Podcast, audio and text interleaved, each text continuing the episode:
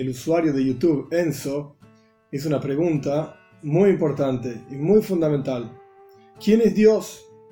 Dicho de otra manera, hablamos de Dios y Hashem y el Señor y el Creador y estudiamos su Torah y cumplimos sus mitzvot, pero en la práctica, ¿quién es Él? En otras palabras, ¿cuál es la definición de Dios? ¿A qué llamamos Dios? Para responder esta pregunta tan pero tan importante, me voy a basar en el texto de Maimónides, el Rambam, entre paréntesis, no es que Maimónides en el año 1100 aproximadamente en España, él haya inventado estas cosas, sino que Maimónides recopila, compila, ordena y escribe lo que ya está en las tradiciones de nuestros sabios, en el Talmud, entre el Talmud y Maimónides, y así sucesivamente. Cerramos paréntesis, me voy a basar en el texto de Maimónides, que al comienzo de su libro, Yad HaZaka, la mano fuerte, así se llama Mishneh Torah, su obra más grande, por así decir, en donde él trae todas las leyes del judaísmo, todas las prácticas, las que no son prácticas, al comienzo mismo se detiene en este asunto, porque al fin y al cabo, todas las leyes del judaísmo, cada una de ellas, incluso sus detalles, están basados en que hay un Dios. ¿Y qué significa este Dios? ¿A qué hacemos referencia? ¿Cómo es la pregunta de Enzo? Pues aquí no voy a leer el texto en, hebreo y tampoco voy a leer todo el texto para que sea un poco más sencillo, pero esto es lo que dice Rambam. El fundamento de todos los fundamentos y la columna central de todas las sabidurías es saber que hay, el Rambam lo llama en hebreo, Matsui Rishon, una existencia primaria. El Rambam no usa la palabra Dios, el Ekim, el nombre de Dios, el, Rambam usa la palabra Matsui Rishon, la expresión Matsu Rishon, una existencia primaria. Y esta existencia primaria, Mamtsikol Nimtso, hace existir a toda la existencia. Y todas las existencias, desde los cielos a la tierra, etcétera, todo lo que existe, solamente existen por su verdadera existencia. Parece un juego de palabras, pero la idea es que todo lo que existe es porque esta existencia primaria hace que exista, se ocupa de que exista. Y si a uno se le va a ocurrir que esta existencia primaria no está, pues entonces no habría nada. No es que existiría un mundo sin Dios, por así decir, sino que no habría nada absolutamente. Esta existencia primaria tiene, en las palabras de los comentaristas de Rambam, es Mehuya Bametzius.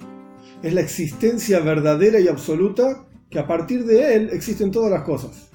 Pero sin él no existiría nada.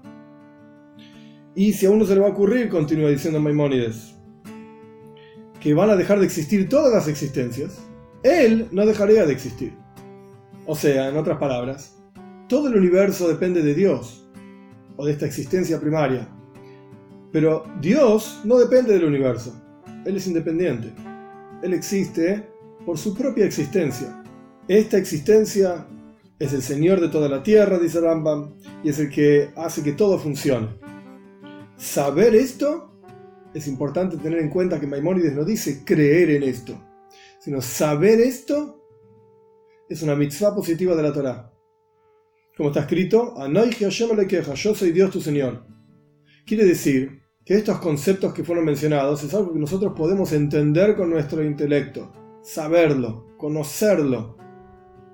Esta es la mitzvah. No tener fe en esto, como ya fue explicado en otro video, qué significa la fe. Saber esto es una mitzvah positiva. Ahora bien, Rambam continúa diciendo, este Eloika, este Señor, este Dios, es uno, y no es dos, y no es más que dos, sino que es uno y su unicidad no existe en ninguna otra cosa que nosotros podamos encontrar en la creación. No es uno como tipo de cosas, por ejemplo, que incluyen muchos individuos. Por ejemplo, decimos perros. Bueno, existe un perro, pero en realidad dentro del conjunto de perro está lleno de diferentes tipos de perros, individuos de perros, etc. No es así. Y tampoco es un uno que tiene un cuerpo que se pueda dividir en diferentes partes, dice Rambam. De ninguna manera. Sino que la unicidad de Dios es una y no hay un uno como Él en toda la creación. Si hubiese muchos dioses, continúa el Rambam, entonces tendría que tener cuerpos, con los cuales uno pudiese dividir entre un cuerpo y el otro cuerpo. Aquí empieza este dios, aquí termina este dios, aquí empieza el dios siguiente. Pero Dios no tiene cuerpo, como vamos a ver más adelante. entonces es uno solo. Y si Dios tuviese un cuerpo, todo lo que tiene un cuerpo tiene un límite, la fuerza que tiene. Entonces Dios no sería infinito, no sería todopoderoso, porque estaría limitado al poder que su cuerpo tiene. Dios no tiene cuerpo, automáticamente es todopoderoso, no tiene límite su fuerza. Saber esto, dice Rambam, es otra mitzvah. Como está escrito, Hashem Elokeinu, Hashem Echad. Dios nuestro Señor, Dios es uno. Entender que Él es uno, que no tiene cuerpo y no es divisible, etc. Después el Rambam trae diferentes versículos en donde dice claramente que Dios no tiene cuerpo. Y después el Rambam hace una pregunta muy interesante. Vemos que la Torah habla de las manos de Dios, los pies de Dios, bajo los pies de Dios. Eh, un profeta ve a Dios vestido con un talit, con una sábana, por así decir. Otro profeta lo ve a Dios con una barba blanca y anciano. Entonces, ¿Dios sí tiene cuerpo o no tiene cuerpo? El Rambam dice que cada una de estas visiones sirven para entender en nuestro mundo humano, antropomorfismo se llama esto, en nuestro mundo humano, que Dios efectivamente puede actuar en nuestro mundo, así como uno tiene manos y agarra las cosas, Dios nos sacó con un brazo extendido de Egipto. Pero no quiere decir que Dios tenga un brazo, no quiere decir que Dios sea anciano, no quiere decir que Dios tenga barba, ni, ni que sea blanca la barba tampoco. Son visiones proféticas, la forma en que este profeta vio una visión determinada y expresa el efecto que Dios tiene en este mundo como nosotros lo podemos entender. Continúa Maimónides y dice, dado que está claro que Dios no tiene cuerpo, entonces no le ocurre nada de lo que le ocurren a los cuerpos. No es divisible, no es unible, no tiene espacio, no tiene medida. No tiene arriba, no tiene abajo, no tiene derecha, no tiene izquierda, no tiene adelante, no tiene atrás, no se sienta, no se levanta. No tiene tiempo, no es más anciano o menos anciano. El tiempo mismo es una creación divina. Dios no está supeditado al tiempo. Nosotros estamos acostumbrados, esto lo dice Maimónides, es una aclaración, estamos acostumbrados a que todo está supeditado al tiempo. El tiempo es algo absoluto que nos limita a todos. Pero Dios, Él está por encima del tiempo. Él es el creador del tiempo y Él no está limitado al tiempo. Automáticamente no tiene edad, y no cambia, y no hay nada que le pueda generar ningún cambio, no hay muerte, no hay vida, todo esto le ocurre a los cuerpos, y Dios no tiene cuerpo.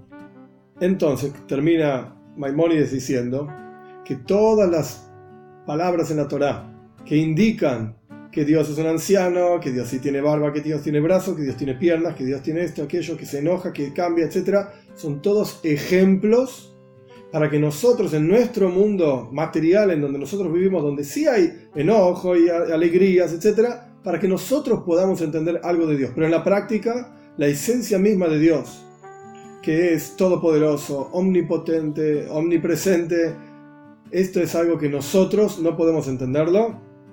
Y esta infinitud de Dios es a lo que hacemos referencia cuando hablamos de fe, de emuná.